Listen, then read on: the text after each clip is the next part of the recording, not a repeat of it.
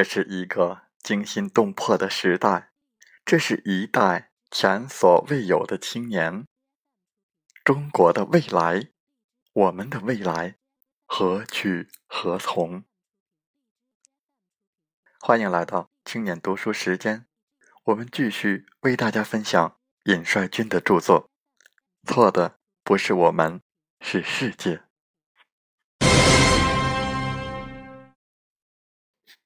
转变经济发展模式。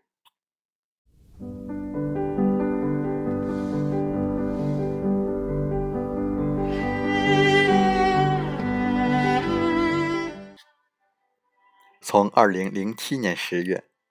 党的十七大报告指出，加快转变经济发展方式，推动产业结构优化升级，这是关系国民经济全局紧迫而重大的战略任务。到今天。加快转变经济发展模式已经刻不容缓。二零一零年二月三日，中央组织的省部级主要领导干部深入贯彻落实科学发展观、加快经济发展方式转变专题研讨会开办仪式在中央党校举行。胡锦涛提出，必须紧紧抓住机遇，承担起历史使命，把加快经济发展方式转变。作为深入贯彻落实科学发展观的重要目标和战略举措，毫不动摇地加快经济发展方式转变，不断提高经济发展质量和效益，不断提高我国经济的国际竞争力和抗风险能力，使我国发展质量越来越高，发展空间越来越大，发展道路越走越宽。加快转变经济发展方式，关系改革开放和社会主义现代化建设全局。在后国际金融危机时期，我国经济能否实现均衡可持续发展，很大程度上取决于能否成功实现这次新的转型。用好本世纪头二十年重要战略机遇期的第二个十年。完成“十一五”规划任务，为实现“十二五”规划目标打好基础，都要求我们切实加快转变经济发展方式。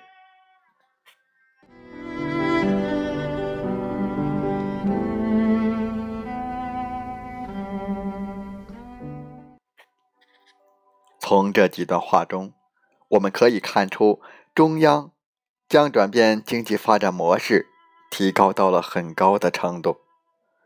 关系到改革开放和社会主义现代化建设全局，我们还可以看出，和平与发展的战略机遇期已经越来越有限。也许二零二零年之后，世界局势将被迅猛的改变，所以，我们必须用好这十年的重要战略机遇期。不过，在现实中，长期以来的惯性和长期以来养成的为美国马首是瞻的习惯，让一些人还停留在过去的观念里。要依照陈旧的低端的招商引资模式进一步扩大开放。在西方经济危机爆发后的一段时间里，一些人大声呼喊：“越开放就越安全，救美国就等于救中国。”对美国美债的信心比对黄金的信心还足。凡是外国在华注册的企业都是中资企业，他们的创新就是中国的创新，他们的成就就是中国的成就。在这样的思想观念影响下，转变经济发展方式受到了很大阻碍。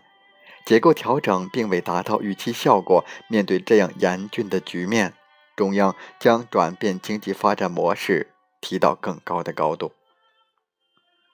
二零一二年十二月九日，习近平总书记在广州主持召开经济工作座谈会，强调经济结构调整是大势所趋，刻不容缓。他指出，面对错综复杂、快速变化的形势。要头脑清醒，从坏处准备，争取最好的结果。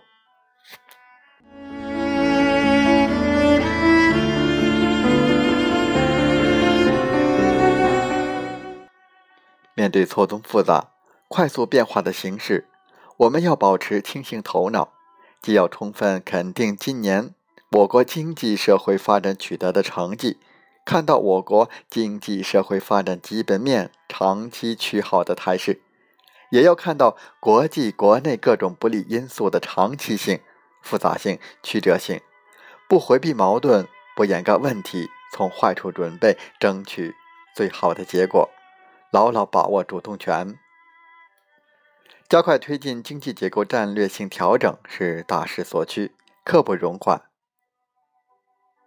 国际竞争历来就是时间和速度的竞争，谁动作快，谁就会抢占先机，掌握制高点和主动权；谁动作慢，就会丢失机会，被别人甩在后面。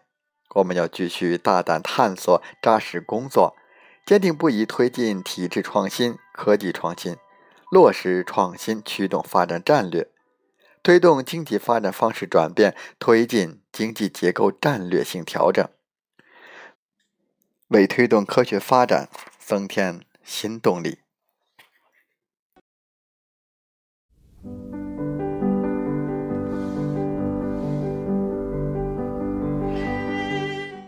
从中我们可以看出，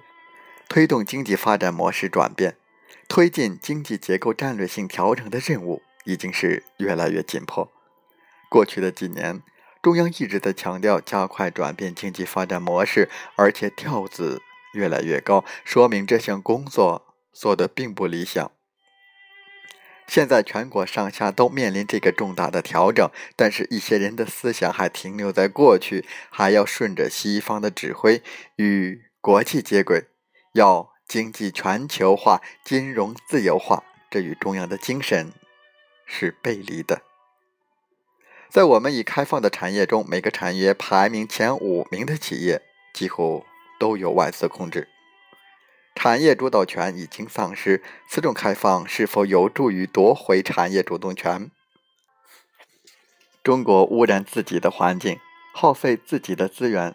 将巨量价廉物美的商品。出口给欧美，但是中国还有一点二八亿人生活在贫困线以下。此种开放是否能更好的为人民服务？按照陈旧的低端的招商引资模式，进一步扩大开放，加快转变经济发展模式，是否能实现？顺着西方的指挥实行经济全球化、金融自由化，是否能够维护民族的利益？此外，我国一直大幅增长的外汇储备，并没有给国人带来什么好处，而是大量投资到美国国债、垃圾债券、垃圾股票上，购买了一堆虚拟的电子账户上的金额，给外国人白白使用。截至二零一二年底，我国实际外商直接投资额约为一点三万亿美元，而外汇储备余额为三点三亿万亿美元。外资投资给我们的钱，比我们借给他们的钱还要少很多。我们利用外资的数量为负数。我们借给美国的钱，在金融危机中损失惨重，并伴随着美元的贬值大幅缩水。而美国利用中国借出的数万亿外汇储备，购买中国的战略产业，并进一步进行合资并购。下一步的计划就是控制中国的粮食和农业，最终实现控制中国的国计民生。现在看来，究竟是我们利用外资，还是外资利用我们？过度开放的出口导向型经济模式撕裂了中国，将中国割裂为内地和沿海，牺牲了国内发展。中国以优惠条件吸引外资，以优惠条件补贴出口，给外资以超国民待遇。与此同时，却对国有的企业和中小企业可以重税，这本身就是把国内发展放到了不平等的地位。同时，外资投资的出口创汇，还造成了内地的投资的相对萎缩。国内通货膨胀的高速度和迅速增长的外汇储备有直接关系。新增的人民币造成货币的贬值，通货膨胀。如此一来，虽然内地投资的货币总量没有变，但是实际购买能力下降了，投资总量因此也就相对降低了。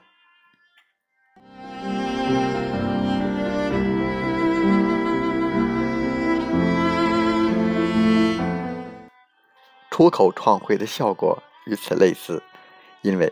企业出口创汇之后，必须在央行把美元换成人民币，这同样会导致其他地区的投资萎缩。中国今日沿海地区的繁荣，伴随的则是其他地区投资的相对萎缩。中国因此失去了对公共事业的大量投资，对实体经济的投资，对内地的投资。对教育和科学创新的投资，依照陈旧的低端的招商引资模式进一步扩大开放，将使得中国只能停留在低端产业加工的陷阱。市场换技术实行这么多年，我们没有换来什么核心技术、先进技术，大规模涌入的产品和外企反而掏空了中国的核心产业和技术。抑制了科技创新，抑制了产业升级，也就抑制了科学技术人才的成长，抑制了我们八零后、九零后的成长和未来发展。如果依照陈旧的低端的招商引资模式进一步扩大开放，顺着西方的指挥搞经济全球化、金融自由化，这是在支持美国的全球霸权。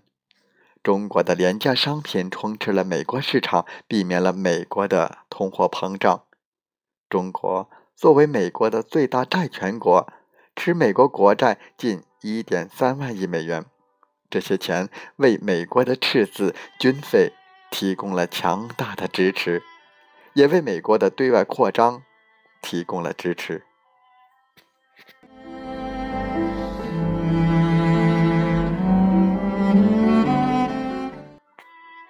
若是没有中国的对外开放，美国市场不会有那么多廉价的商品，美国政府不可能大规模搞赤字政策，更不可能轻易展开对中国的大包围。在中国的咽喉、黄海演习，暗地支持日本挑起钓鱼岛争端，对台军售支持越南、菲律宾、马来西亚等国。在南海问题上向中国叫板，支持印度在中印边界制造紧张空气，在中国腹背巴基斯坦驻军，在阿富汗发动战争，在外蒙古制造敌对中国的势力，在中国国内的新疆、西藏制造暴乱，而在资本主义全球化体系下。美国以其资本主义的全球化对第三世界国家进行分化瓦解，让他们在低端产品加工领域进行恶劣竞争。第三世界国家为了竞争美国市场，只好补贴出口，压低国内工资。此举不仅恶化了第三世界国家之间的关系，也加深了第三世界国家内部的矛盾。中国陈旧的低端的开放模式，也不幸的让中国加入到这场恶性竞争之中。这场竞争将会使中国更依赖美国，将直接导致国内的低收入和贫富两极分化，占人口最大多数的工人和农民生活贫穷，导致国内内需长期不足，抑制国民经济的健康发展。国内经济不能独立自主，必须依赖美国来消费中国生产的产品，因此产生恶劣循环，使中国更加依赖美国，国内经济更不能独立自主，这很不利于加强和改善宏观调控，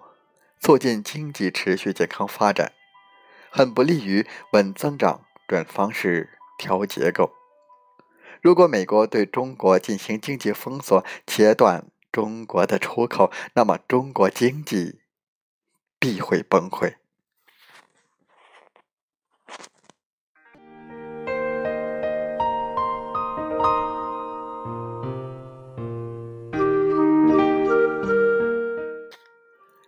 世界上任何一个大国的崛起，都不是依靠规模的、敞开怀抱的对外开放，而是靠有选择的开放，靠保护主义和开放的结合。在与外界进行交流的同时，需要特别保护民族经济、民族产业，保护自主科技创新能力。对外开放必须建立在独立自主的基础之上。美国、英国、前苏联、德国、日本的崛起无一不是如此。